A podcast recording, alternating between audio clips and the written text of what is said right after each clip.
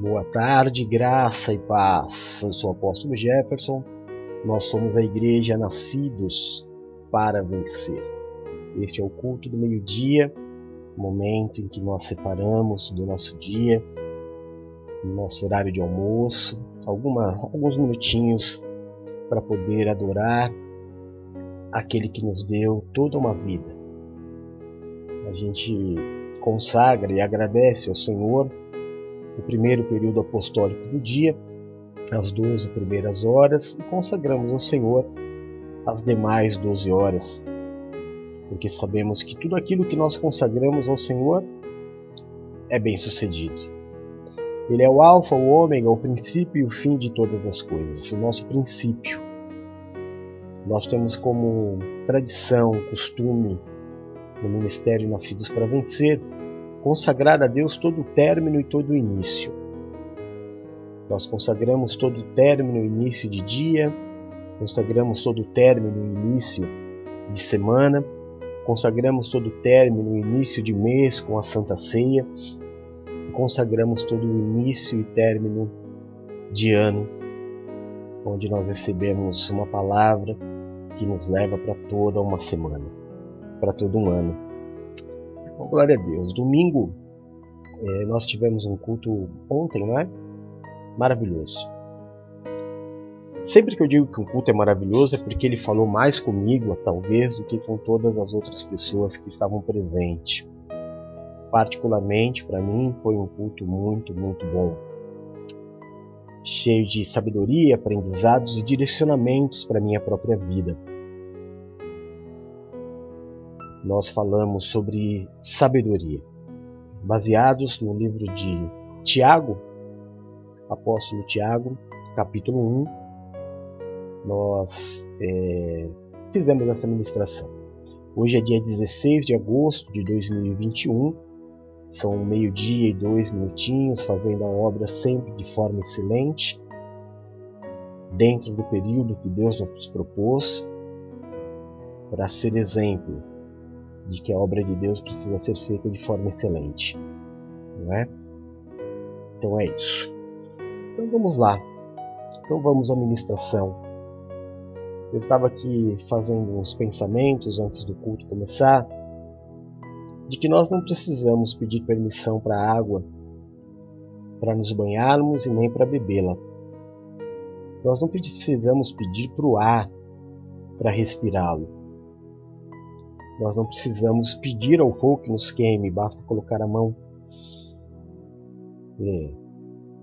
Basta ter um pouco de sabedoria de saber que nesses três elementos basta que eu esteja próximo a ele para que aconteça o que ele é. A água molha, o fogo queima. Não é assim? Pois é. Um princípio de sabedoria é saber que para que você seja abençoado por Deus, você precisa estar próximo a Ele. Não é necessário pedir, pedir, pedir, pedir. É necessário que você esteja. Porque nele há todo o suprimento que você precisa para todas as áreas da tua vida. Nós vamos falar hoje sobre ter sabedoria, Aliás, a semana toda nós vamos falar sobre ter sabedoria. Sabedoria de Deus, que é diferente de ser inteligente. Ser inteligente é uma coisa, ser sábio é outra. Parece, mas não é. Ser inteligente você consegue nos livros, na cultura, você consegue nas aulas, na faculdade. Você adquire conhecimento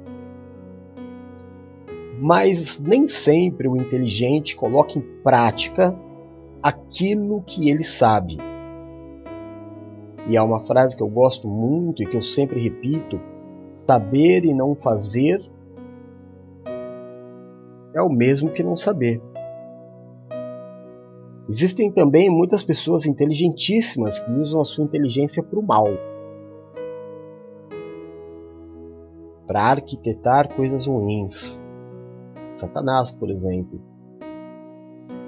Usou todo o seu conhecimento, toda a sua inteligência, é, mas não foi sábio. não é? Porque não pôs em prática a sua inteligência. A falta de inteligência foi desafiar um ser todo-poderoso, inefável. A inteligência falhou. Princípio de sabedoria é o que nós vamos falar durante toda essa semana, porque foi o assunto do culto de domingo. Eu quero hoje falar sobre. Eu estava na sexta-feira, sábado, sábado. Sábado eu estava conversando com duas das minhas filhas na fé, a presbítera Luciana e a bispa Nina. Eu já havia ministrado durante a semana os outros bispos e pastores na mesma palavra, mas no sábado foi de uma forma especial. Foi diferente. A forma com que Deus falou conosco foi bem diferente. Nós estávamos falando sobre Naamã. Naamã era um general do Antigo Testamento, temido em todo o mundo. Ele era um, general da Síria e aonde ele chegava com o seu exército era a vitória certa. Só que ele era leproso. Ele tinha esta enfermidade. Em uma das batalhas, ele levou como escravo uma menina. Separou da sua família, talvez tenha matado a sua família, não sei bem. Eu sei que ele levou essa menina para servir na sua casa como escrava uma menina.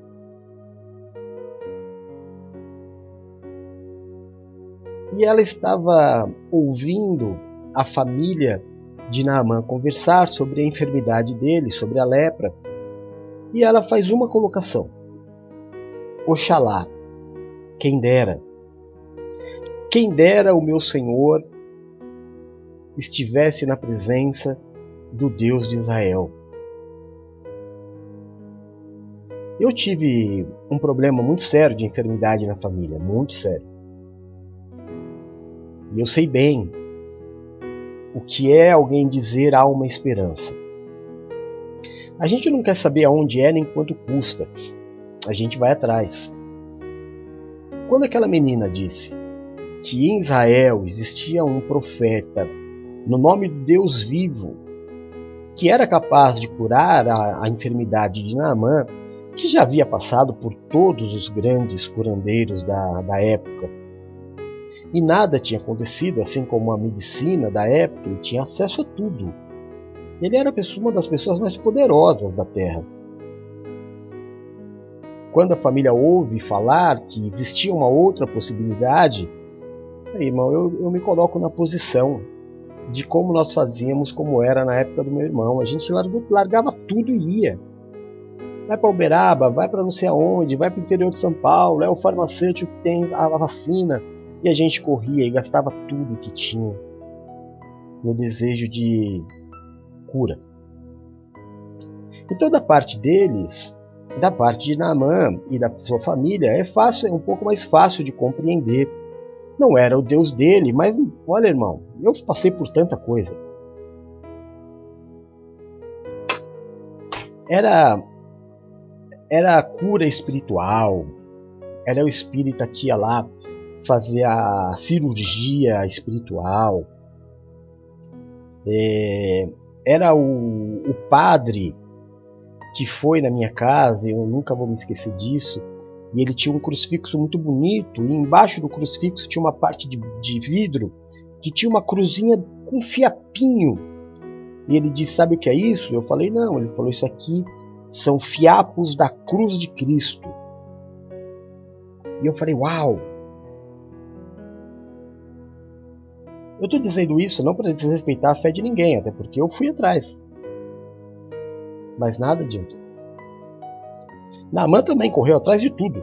Tudo, tudo, tudo, tudo. Era só mais uma. Era só mais uma. Mas não é de Naamã que eu quero falar. Eu quero falar de uma menina que tinha um Deus e uma família. E essa menina foi educada, é, aprendendo que havia um Deus que era por ela. Só, irmão, que no dia mais difícil da vida daquela menina, Deus não a ajudou. No dia em que Naamã e o seu exército é, destruiu a cidade dela e levou ela como escravo, Deus não ajudou. O Deus que ela havia aprendido Olha, existe um Deus que é poderoso para te guardar, para não deixar nada de mal acontecer. Seja fiel a Ele, Ele vai. Falhou. E ela foi viver como escrava, uma menina longe da família. Ela tinha tudo, tudo, tudo, tudo, tudo para ser uma, uma menina revoltada, principalmente com Deus.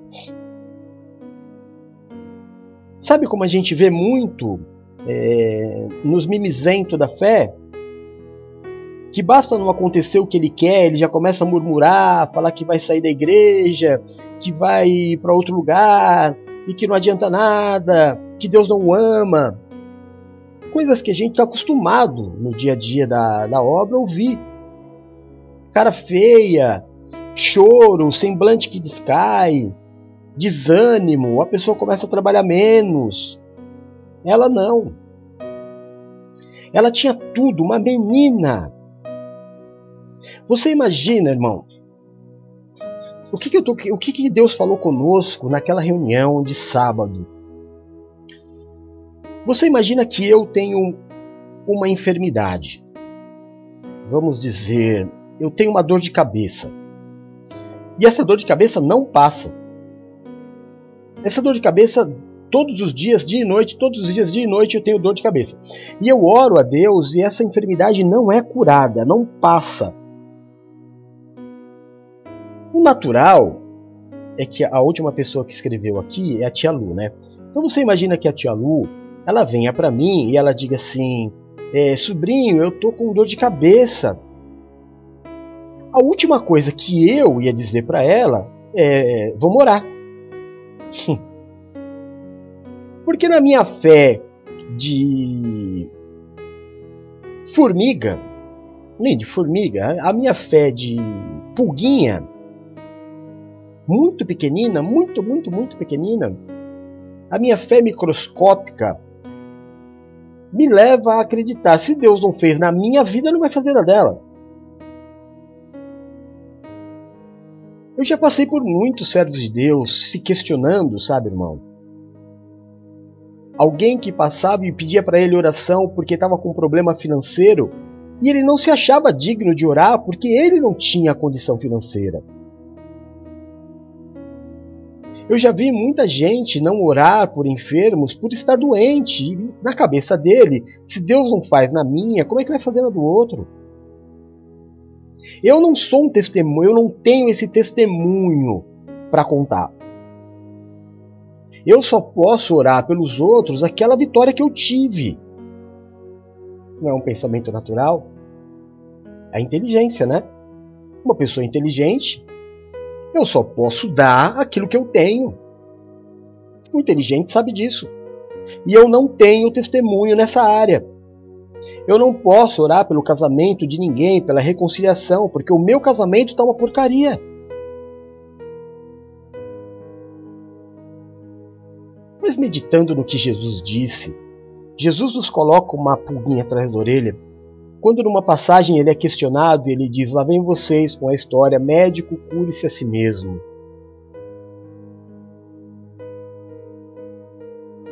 Talvez qualquer um de nós que temos tudo, você pode acreditar em mim, você que está me ouvindo, você tem tudo. Tudo. Talvez você não saiba enxergar mas você tem tudo. Aquela menininha não tinha mais nada. Ela perdeu a família, ela era escrava. Mas quando ela ouve falar de uma dificuldade, ela não para para pensar: Deus não fez na minha vida. Ela simplesmente faz o que precisa ser feito. Sabe, irmão, a água molha, porque ela é água. Não importa, não importa, sabe, irmão? Se eu for agora, se eu for agora, agora, 500 metros à frente tem o um mar. Eu amo o mar. Uma criação muito imponente, linda que Deus fez. Eu amo o mar. Eu não gosto da praia, não. Eu amo o mar. Às vezes eu pegava a minha prancha e eu passava o outside só para ficar no mar, olhando, admirando. É maravilhoso. Mas se eu for agora lá no mar, irmão, sabe o que vai estar acontecendo? Ondas vão estar estourando. E eu vou ficar olhando para elas e elas vão incessantemente estourar. E quando eu voltar para casa, eu não vou mais ver, mas elas vão continuar lá estourando. E vai passar todo dia, e vai chegar à tarde, vai chegar à noite, à madrugada, e elas vão continuar estourando. Sabe por quê? Porque ela é. Não é a condição que a faz, não é o horário que a faz, ela simplesmente é. Como a água. Se você colocar a mão na água, ela vai molhar, irmão. Ela não vai secar, não vai. Não tem como. A água é a água. Se você beber a água, vai matar a tua sede. A água é água. Se você chegar perto do fogo, você não precisa dizer para ele: será que você pode me aquecer? Ele é fogo. E não importa se esteja frio, quente, ele vai, ele vai esquentar. Não importa em qual momento do dia, o fogo é fogo. Você sabe o que acontece com aquela menina? Ela era. Não importa em qual condição, não importa se eu estou neste momento celebrando um grande milagre que eu vivi na minha vida, ou não importa se neste momento eu estou padecendo de uma enfermidade, sabe o que eu sou? Portador do milagre. Não importa a situação, não importa a condição, não importa se eu tenho ou se eu não tenho. Quem vai fazer não sou eu eu não preciso ter um testemunho de riqueza para orar pela prosperidade de alguém. Eu não preciso ter um testemunho de uma vida restaurada para orar pela restauração de alguém. Eu não preciso ter um testemunho de cura para orar pela cura de alguém. Eu não preciso nem sequer estar curado.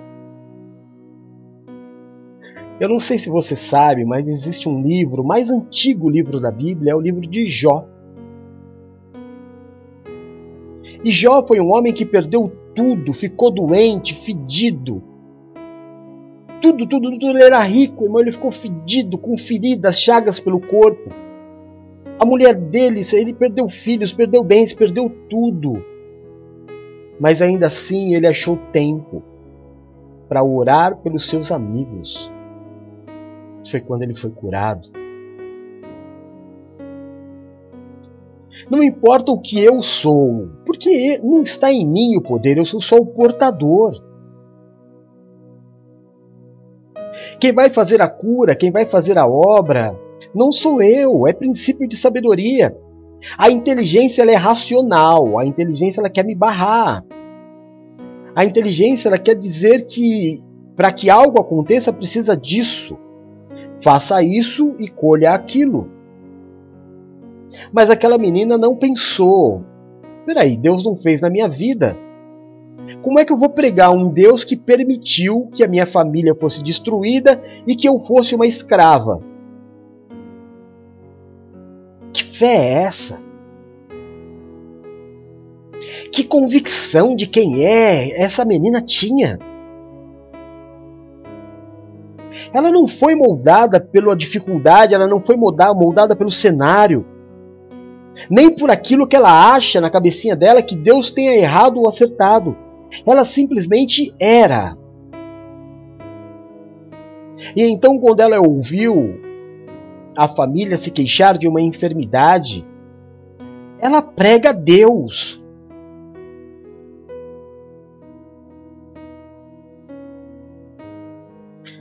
Vai passar o céu e a terra e a palavra de Deus não vai passar. e em todos os lugares do mundo, durante toda a existência, porque a Bíblia é o livro mais vendido no mundo e mais lido da história.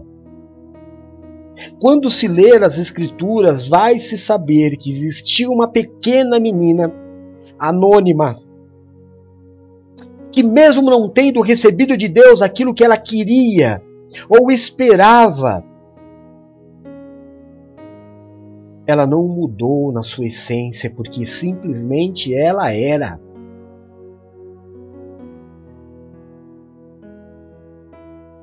Sabe, irmão, me machuca a forma com que eu vejo pessoas mudando. Como muda? De acordo com o que tem ou de acordo com o que acontece, a pessoa não é, ela não tem uma essência. Ela é um, um, um mover do que está acontecendo. Ela é movida pela inteligência, ela, ela, ela recebe notícias e ela age segundo a notícia. Ela recebe uma boa notícia, ela se inflama de alegria, ela recebe uma má notícia, ela se encolhe de tristeza, fica com raiva, explode, porque ela não é. Ela não tem convicção do que é. Porque a água vai ser água. Crente morna ou fria, ela é água. Porque o fogo é fogo e porque Deus é Deus. Muito além do que o propósito de vida daquela menina, muito além do que ela sonhava para ela, muito além do que ela imaginava o que era Deus, havia um propósito do próprio Deus sobre a existência e a criação daquela menina. Ela era grata pelo simples, simples fato de um dia ter sido sonhada por Deus e estar no lugar, na hora, no momento em que Deus sonhou que ela estivesse. Ô irmão, quantas vezes você não estava nem no lugar, nem na hora, ou nem na hora e nem no lugar que Deus queria que você estivesse. Porque você ficou triste, porque você ficou abaladinho, porque você se deixou levar por uma notícia, porque a tua emoção se tornou outra, porque você estava num, num outro ambiente. Ela não assim como a água, assim como o fogo, assim como Deus, ela era.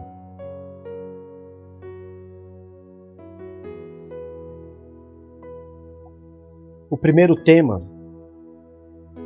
aliás, o tópico do dia, é tema ao Senhor. Provérbios 9, versículo 10 é o que está passando aqui embaixo durante toda a administração, mas talvez você não tenha lido. Então vamos ler juntos. Vamos lá? O temor do Senhor é o princípio da sabedoria, e o conhecimento do santo, a prudência. Sabe aquela música? Acho que é do Jorge Benjor, né? Olha aí, meu bem. Como que é? Eu sei que Prudência e dinheiro no bolso, canja de galinha não faz mal a ninguém. Nós vivemos um mundo onde as pessoas perderam o respeito e o temor a tudo. As autoridades, as instituições, é, os poucos prudentes que existem eles ainda temem ao patrão porque têm medo de perder o emprego. Então se controlam, guardam a língua, se vestem bem, se vestem de acordo, moldam as suas vidas de acordo com aquilo. Os poucos que ainda restam com prudência são aqueles que ainda têm um certo temor. E uma outra pequena parte, uma pequena parcela, é ainda aquela da essência, como esta menina que teme a Deus. A pessoa que ela é inteligente, ela tem medo de perder, por exemplo, dinheiro. Ela não quer perder dinheiro. Porque ela olha o cenário da vida, do mundo, e ela vê tudo, tudo, tudo é dinheiro. Então, se ela tem dinheiro, ela está feliz, se ela tem dinheiro, ela está é, é, completa.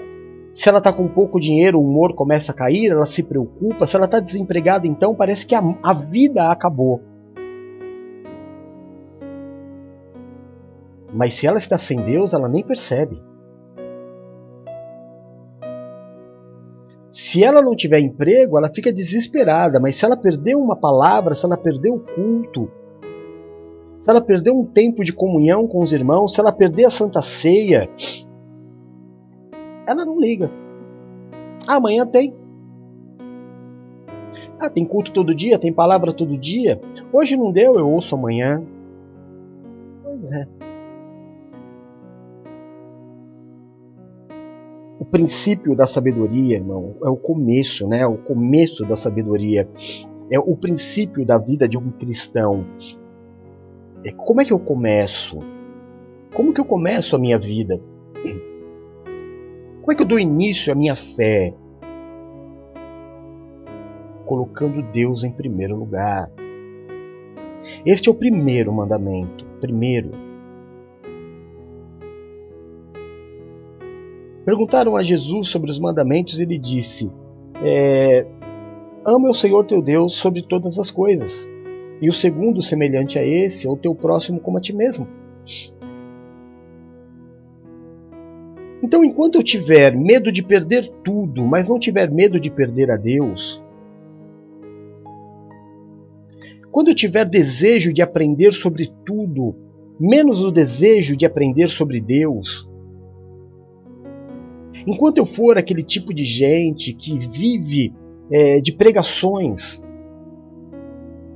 eu não tenho um tempo de Bíblia, eu não tenho um tempo de estudo, eu não tenho um tempo de meditação. Sabe, é, é, é tudo que a religião ensina de, de errado. Porque o que, que a Bíblia ensina? Quando você for orar, feche a porta do teu quarto, que é para você ficar no momento teu e Deus. E ore ao teu Deus que está em secreto. E aí você vai, não, mas a religião ensina você a colocar uma música. Aí chamam essa música de louvor. E aí você é induzido por aquilo que a letra está falando. Ou seja, eu, eu vou ouvir aquilo. E normalmente não é qualquer música, é aquela que você mais gosta. Então é sempre aquilo que martela na tua cabeça como um mantra. E isso não é sábio. Isso não é sábio. É como eu pegar um, um na nossa, na minha época existia o um gravador, né? É como eu pegar um gravador sempre com a mesma resposta e fazer perguntas diferentes, achando que ele vai me dar respostas diferentes, mas a lista sempre é a mesma.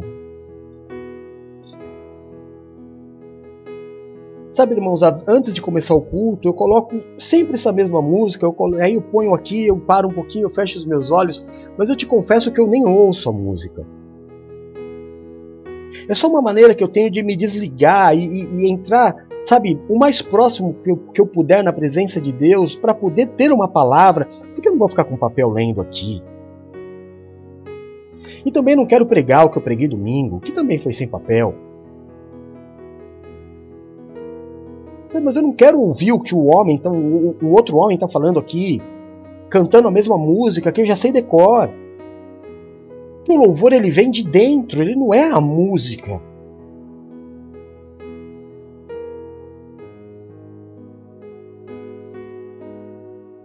Nós precisamos voltar à essência de temer a Deus. Princípio de sabedoria. Eu preciso colocar Deus em primeiro lugar. Na minha lista de prioridades, as coisas de Deus vêm em primeiro lugar. Ô meu irmão, você já viu o judeu brincar com a fé? Você já viu um judeu?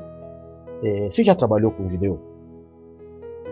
Você já teve essa boa experiência de trabalhar com um judeu? Eles são religiosos, eles são cheios de tradições, cheios de datas comemorativas. Agora eu quero te perguntar uma coisa: você já viu um judeu lá no trabalho, no dia festivo da fé dele? Não, porque ele coloca a fé em primeiro lugar. Não há nada mais importante para ele do que as Escrituras. Então ele tem um princípio. Você já viu é, alguém ter que falar para o judeu sobre a entrega de dízimo? Não. Você já ouviu o Silvio Santos falando sobre dízimo? Você acha que quando ele fala, ele fala com convicção? Você acha que ele está preocupado com aquilo que vão dizer ou não? Porque ele tem um princípio, ele tem uma base. Ele é temente em primeiro lugar a Deus. A primeira coisa que ele vai ouvir é Deus. A primeira coisa que você precisa ouvir é a voz de Deus, não a tua razão. Não o que você acha, irmão. Pensa nessa menina. Ela tinha todos os motivos do mundo para ser revoltada.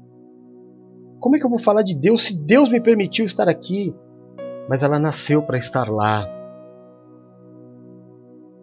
Uma menina frágil, tão pequena, foi responsável por um dos maiores milagres da Bíblia.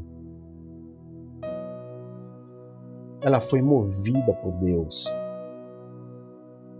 Você não pode andar ou ter uma vida movido pela tua inteligência. É muito pouco, irmão. É muito pouco. Inteligência é muito pouco. Nós precisamos buscar sabedoria. E entender que se eu estiver na presença de Deus, assim como a água molha, assim como o fogo queima, se eu estiver na presença de Deus,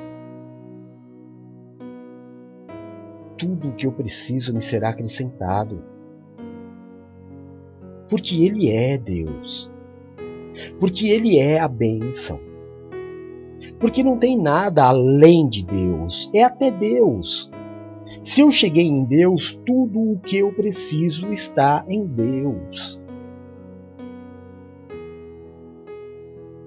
Aquela garota ela tinha muitas formas de pensar qualquer coisa. Ela podia pensar é, que ela não tinha mais nada. Mas ela pensava: eu continuo tendo tudo, porque tudo o que eu preciso está em Deus. E eu tenho Deus. Então, mesmo que eu tenha todos os motivos do mundo para não pregar este Deus, Oxalá o meu Senhor soubesse que há um Deus em Israel que pode curar. Antes de você ficar tristinho, porque você pediu para Deus alguma coisa e você ainda não recebeu. Medite. Feche a porta do teu quarto e vai conversar com Ele. Eu acho muito difícil que você ouça a voz de Deus. Nada é impossível, né? Deus pode fazer o que Ele quiser. Eu acho difícil você ouvir a voz de Deus, mas também acho mais difícil você sair dessa meditação sem um entendimento do que aconteceu. Mas apóstolo, se eu não vou ouvir, como é que eu vou entender? Irmão, Deus é Deus e não dá para explicar. Sabe? Você vai simplesmente faz. E aí você vai me dizer: é verdade, apóstolo. Eu separei um tempo para Deus, busquei e achei. Eu não sei explicar como que as respostas vieram, mas elas vieram todas, todas, todas. Não foi aqui no ouvido, como muitos gostam de falar, ah, eu ouvi a voz de Deus, Deus falou, Deus fala com eles todo dia. Né? Mas tudo bem.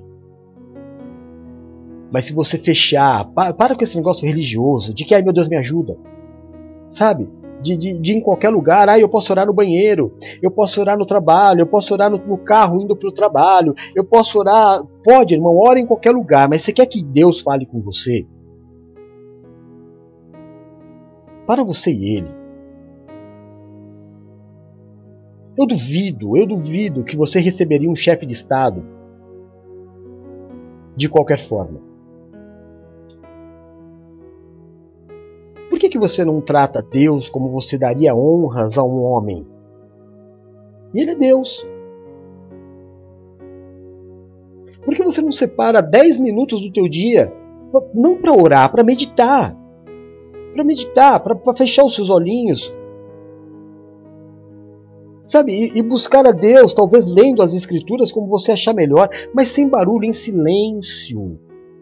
Foi o que Jesus disse, não, põe música, não põe nada, é em silêncio. Fecha a porta do teu quarto. Abre as escrituras, começa a buscar a Deus, ou começa, sabe, em pensamento, em espírito, conversar com o Senhor, temer a Deus. Fala, Senhor, se o Senhor não falar, eu não faço. Eu não quero errar. Eu não quero agir pela minha inteligência, pelo que o livro falou, pelo que o filósofo entendeu, ou pelo que eu não. Eu quero andar segundo a tua vontade, porque foi o Senhor que me criou. Eu quero estar na hora certa, no lugar certo que o Senhor sonhou para mim. Irmão, se você estiver no lugar que Deus quer que você esteja, nenhum fio de cabelo vai cair da tua cabeça sem que seja a vontade do Senhor.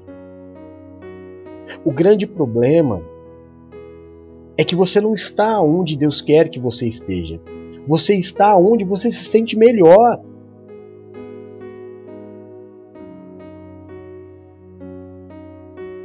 Talvez Deus ter permitido, talvez não, com toda certeza, Deus ter permitido aquela menina estar naquele lugar foi melhor para ela em todos os aspectos.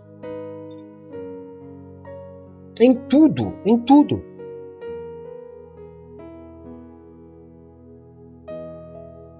Nós não sabemos o que é melhor para nós.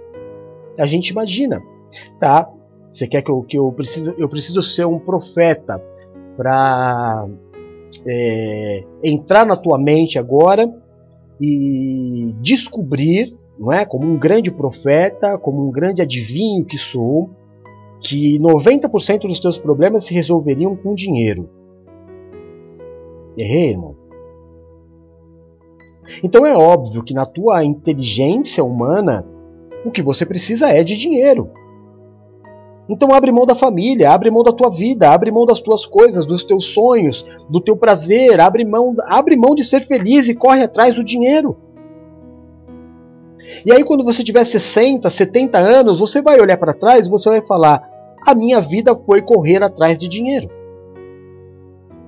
Eu não curti os meus filhos, eu não curti a minha família. Olha o que aconteceu quando a pandemia começou. Quantas famílias se separaram, quantos casais brigaram porque não se conheciam.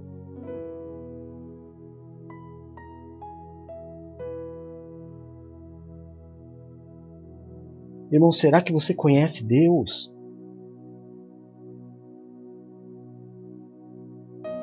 Será que você pode dizer assim: Eu não entendo Deus, mas eu o conheço?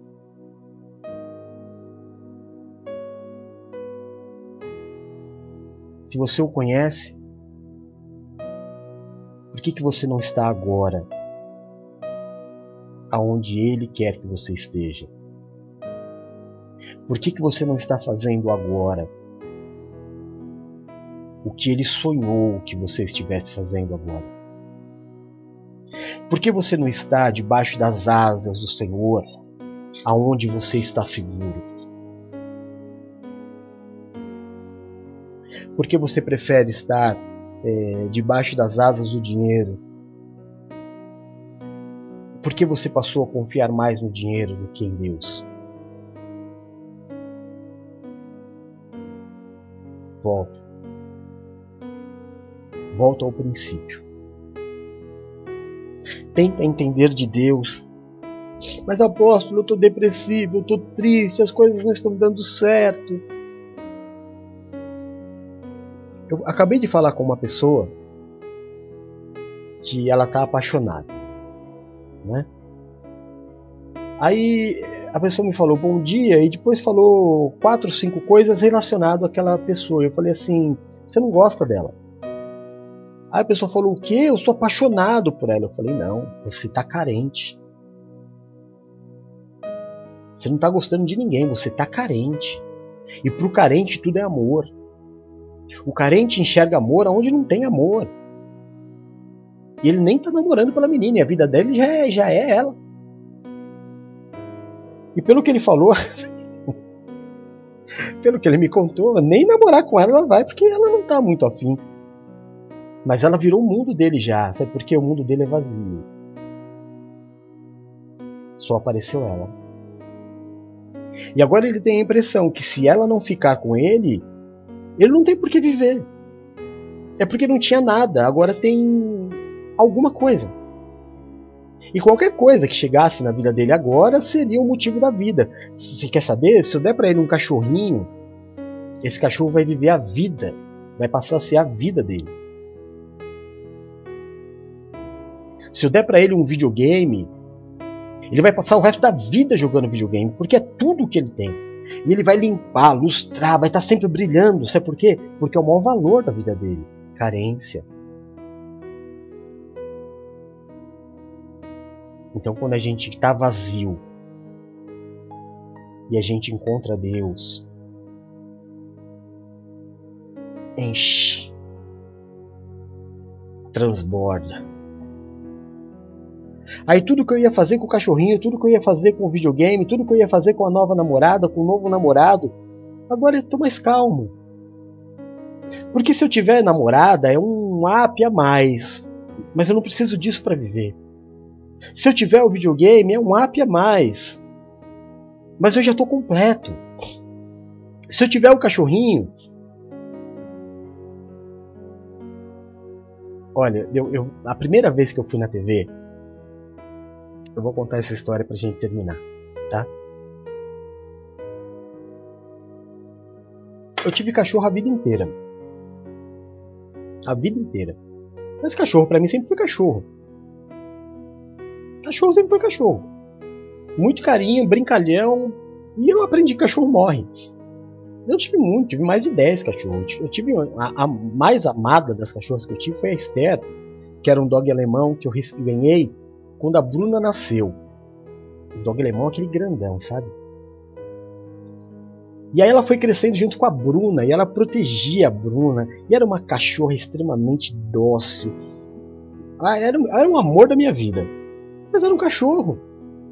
Eu sempre soube que ela era um cachorro. Ela nunca ocupou outro espaço na minha vida a não ser a do cachorro. Do cachocho. Cachocho. Sabe o cachocho? Uau uau. Você ensina para criança? É o uau uau. Sempre foi o uau uau. Mas a primeira vez que eu fui para a TV, eu era pastor e o meu bispo falou, ligou para mim e falou: eu, Pastor, tá ocupado? Eu falei: Não, tô tranquilo. Ele falou assim: Quer fazer o programa de TV comigo hoje? Eu falei: Nunca fiz. Ele falou: Tudo bem, eu te ensino. Quer? Eu falei: Quero, quero, quero muito. Ele falou: Então, vou passar aí. Aí meu bispo passou lá, bispo Plínio. Eu tenho até a foto desse. Quer dizer, tinha, né? Preciso procurar. Desse dia. Aí ele passou, ele ia ser o âncora, eu ia ajudar. E aí cheguei, nossa, muito feliz, primeira vez que eu tinha entrado no estúdio da TV. E aí nós fizemos toda a apresentação, né? ele me apresentou, o programa foi rolando, tinha o, momento, é, algumas pessoas aqui vão lembrar bem, Paula, Nina, chegaram até ligar algumas vezes no programa, e, e que ligava o, o, os irmãos, né, do, do Brasil inteiro para pedir oração, falava o que estava acontecendo e pedir oração. E aí, a primeira ligação ele atendeu, e era um caso complicado de separação. Ele aconselhou, fez um aconselhamento muito bonito, orou, e entramos no intervalo. Aí ele falou: Pastor, o próximo telefonema é seu. Irmão, eu tava numa vontade, eu falei: Meu Deus do céu, eu quero pegar um caso igual esse, assim, e colocar Deus na vida dessa pessoa. Aí tocou o telefone: Alô, Oi, pastor, graça e paz, graça e paz, irmã, fala da onde e tal. Aí eu falei, no que, que eu posso te ajudar, minha irmã? Ela falou assim, pastor, eu preciso de muita oração porque meu cachorrinho morreu. Irmão, me deu uma decepção. Não pelo caso dela. Não pelo caso dela. Eu sei, tem gente que faz o cachorro seu filho, mas é pela carência, né? É pela carência eu entendi o caso dela, mas em mim é, eu falei, puxa vida. Aí eu ministrei a vida dela, oramos pelo cachorrinho, pela, né, para que Deus consolasse o coração, porque uma perda é uma perda, né? Mas o cachorro não é teu filho. O cachorro é o cachorro. Que deve ser amado como toda a criação de Deus, mas não pode ocupar o espaço do teu filho. É carência. É carência.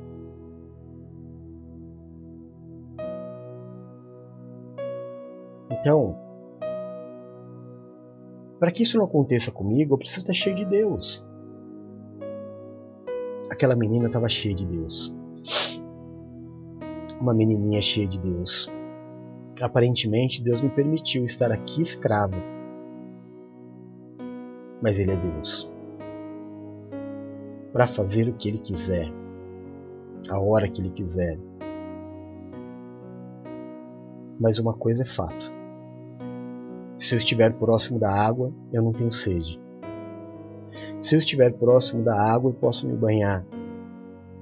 Se eu estiver próximo do fogo, ele vai me aquecer. Porque a água é água, o fogo é fogo, e Deus é Deus. Se você estiver sempre perto de Deus, você não precisa pedir. Porque antes da palavra chegar na tua boca, ele já a conhece. Jesus disse: Por que andeis ansiosos pelo que haveis de comer ou vestir? Vós sendo maus, não sabem dar boas coisas aos teus filhos? Quanto mais o Pai que está no céu. Volte a temer a Deus. Do mesmo jeito que você teme perder dinheiro, tema perder a Deus porque nele está tudo, tudo o que você precisa. É feio, e eu não vou falar, promete para mim que você vai pensar nisso. Mas promete para mim que você vai voltar ao primeiro amor. Promete pro apóstolo que você vai voltar a se esforçar em colocar Deus em primeiro lugar na tua vida a amar a Deus como você amou um dia. Que você vai parar de ficar de biquinho. Porque você queria uma coisa e Deus não te deu. Deus é mais. Muito mais do que você tem pensado. Senhor meu Deus e meu Pai. É no nome do Teu Filho Jesus Cristo, Senhor, que nós nos colocamos como igreja neste momento de oração. E fazemos isso com o intuito de declarar Jesus Cristo como nosso Senhor e nosso Salvador. Fazemos isso também para declarar que o Teu Santo Espírito habita em nós. E que se não for o Senhor que esteve ao nosso lado quando os homens contra a nossa vida se levantaram, Israel que o diga. Certamente teríamos sido reduzidos a nada, mas foi pela tua graça, pela tua paz e pela tua misericórdia, Senhor, que nós permanecemos de pé. Por isso, Deus de amor, Neste princípio de tarde, prostrado aos teus pés, nós queremos declarar a ti que reconhecemos os nossos maus caminhos, que sabemos que muito do que há no nosso coração necessita ser mudado. Deus de amor, perdoa os nossos pecados, Senhor, assim como nós perdoamos aqueles que pecaram contra nós. Tira de sobre nós o julgo, a acusação, o peso, a maldição causada pelo pecado e nos habilita a vivermos a Sua vontade que é boa, é perfeita e é agradável. Que o Senhor seja o grande diferencial nas nossas vidas. Que o Senhor seja o nosso escudo e a nossa fortaleza. O socorro bem presente na hora da nossa angústia. Que caiam mil ao nosso lado, dez mil à nossa direita, mas que nós não sejamos atingidos. Que aos teus anjos o Senhor dê ordem ao nosso respeito para nos livrar e nos guardar. Livra-nos, Senhor, daquilo que é mal, livra-nos do que é mortal. Nos permite habitar no esconderijo do Altíssimo, à sombra do Onipotente. Nos coloca debaixo das tuas asas e nós estaremos seguros. Livra-nos, Senhor, eu te peço, dos acidentes, das tragédias e das fatalidades. Livra-nos da tristeza, da angústia, do fracasso e da falência. Livra-nos das dores e das enfermidades. Tira, Senhor, do nosso caminho o homem violento, sanguinário e sem valores. Afasta de nós a violência deste mundo tenebroso nos livra de roubos, de assaltos, de balas perdidas, nos livra da inveja, da feitiçaria e de toda obra de macumbaria. Que praga alguma chegue até a nossa tenda, que o Senhor mesmo repreenda toda a vontade do inferno de roubar, de matar e de destruir, que o Senhor nos dê vida e nos dê vida em abundância. Meu Deus, nesta tarde, aonde chegar o som da minha voz, Aonde entrar a imagem deste culto, eu te peço, toca, cura, restaura e liberta. Levanta o cansado, o abatido e o prostrado, faz obra de milagres. Aonde houver um servo teu neste momento, meu Deus, orando conosco, clamando a ti pelo fim desta dor, pelo cessar desta enfermidade. Meu Deus, nós clamamos pelo teu amor, Jeová Rafa, o Senhor é o Deus da cura. Toca nos teus filhos e alivia esta dor, tira essa inflamação, tira essa infecção. Tira, meu Deus, esta enfermidade que tem assolado a vida dos teus filhos. Olha pelos meus irmãos, pelos teus filhos, meu Deus, que oram agora pelo suprimento financeiro, que oram agora pelo pão do, dia, Senhor. Olha pelos teus filhos que estão desempregados, necessitados de uma bênção financeira. Jeová Jireh é o seu nome, o Senhor é o Deus provedor de todas as coisas. Provê na vida dos teus filhos, levanta ajudadores, Senhor. Faz justiça Tira, meu Deus, o devorador. Tira, meu Deus, estanca. Estanca na vida dos teus filhos, meu Deus, este roubo financeiro. Em nome de Jesus. Olha pelos teus filhos que estão tristes, depressivos, ansiosos, que estão sofrendo ataques de pânico. Meu Deus, coloca sobre eles, Pai, eu te peço, o teu Espírito Santo consolador. Tira dos teus filhos a amargura, devolve a eles a alegria de viver, Dá aos teus filhos sabedoria, paz e felicidade, meu Deus. Em nome de Jesus eu te peço. Eu quero nesta tarde abençoar, meu Deus, a minha família, os meus filhos da fé e os meus irmãos. Pai de amor, eu te peço, abençoa, guarda, protege e livra do mal. A minha esposa Valéria, a minha filhinha Bruno, meu filho Rodolfo abençoa, guarda, protege e livra do mal, a Bispa Paula, a Bispa Silmar, o Bispo Edu, a Bispa Nina, a Bispa Adria, a Presbítera Lu, abençoa, guarda, protege e livra de todo mal, Senhor. A minha irmã Rosângela, sua casa e a sua família. Abençoa o Adriano, sua casa, a sua família. Abençoa a tia Lu, sua casa e sua família, Pai, em nome de Jesus. Aos irmãos que nos ouvem em outras páginas, que não conseguem, meu Deus, colocar aqui os teus pedidos de oração, ainda assim os alcança, que esta bênção esteja sobre eles. Obrigado, Senhor. Obrigado por mais um dia de vida. Obrigado pela tua misericórdia. Obrigado por não nos abandonar. Obrigado por não desistir das nossas vidas. Nós te amamos, nós te adoramos, Senhor. Envia trabalhadores para esta obra. Levanta dizimistas, Senhor. Homens e mulheres com o desejo de abençoar esta obra, de vê-la crescer, de fazer a palavra do teu evangelho chegar a mais e mais pessoas. Palavras de libertação. Levanta trabalhadores, pregadores desta obra. Levanta diáconos, presbíteros, pastores, bispos, Senhor. Envia trabalhadores para este campo. A seara é grande, mas poucos são os trabalhadores. Eu sou do meu amado e o meu amado é meu. Se Deus é por nós, quem será contra nós? O Senhor é o meu pastor e nada me faltará. Agindo Deus na minha vida, quem impedirá? Deus é fiel. Que esta oração suba ao seu trono, Deus de amor, como o cheiro de um incenso agradável. Recebe a adoração dos teus filhos. Recebe este culto, Pai. Que nós te entregamos o nome santo e poderoso de Jesus Cristo. Amém e amém. Graças a Deus.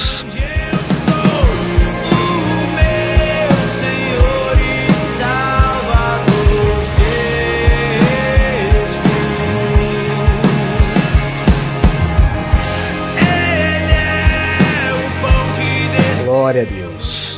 Amém. Deus seja louvado, bendito seja o nome do nosso Senhor e Salvador Jesus Cristo.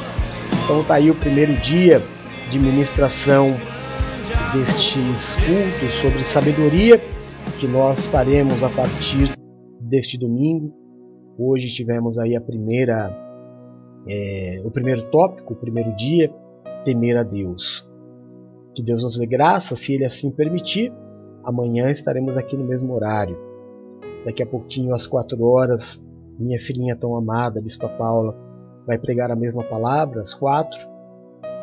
Às oito horas, eu e o Bispo Eduardo vamos estar dando dicas para os solteiros que estão pensando em se relacionar ou pensando em casar.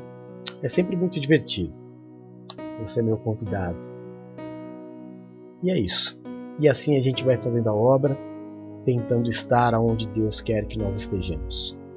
Amém? Antes de te dar a bênção apostólica, água molha, fogo queima. Deus é Deus, porque eles são.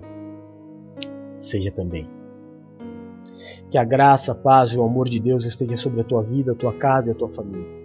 Que o Senhor do trono ao qual está sentado se cuide e te marque nessa promessa. Eu te abençoo e te envio em nome do Pai, do Filho e do Santo Espírito de Deus. Amém e amém. Te amo, Jesus. Amém? Até mais tarde, então. Que a sua tarde seja maravilhosa, cheia de boas notícias. Uma tarde divertida, cheia de amor, que você sinta a cada instante o favor e o amor de Deus pela tua vida. É tudo que eu te desejo. Beijo. Tchau!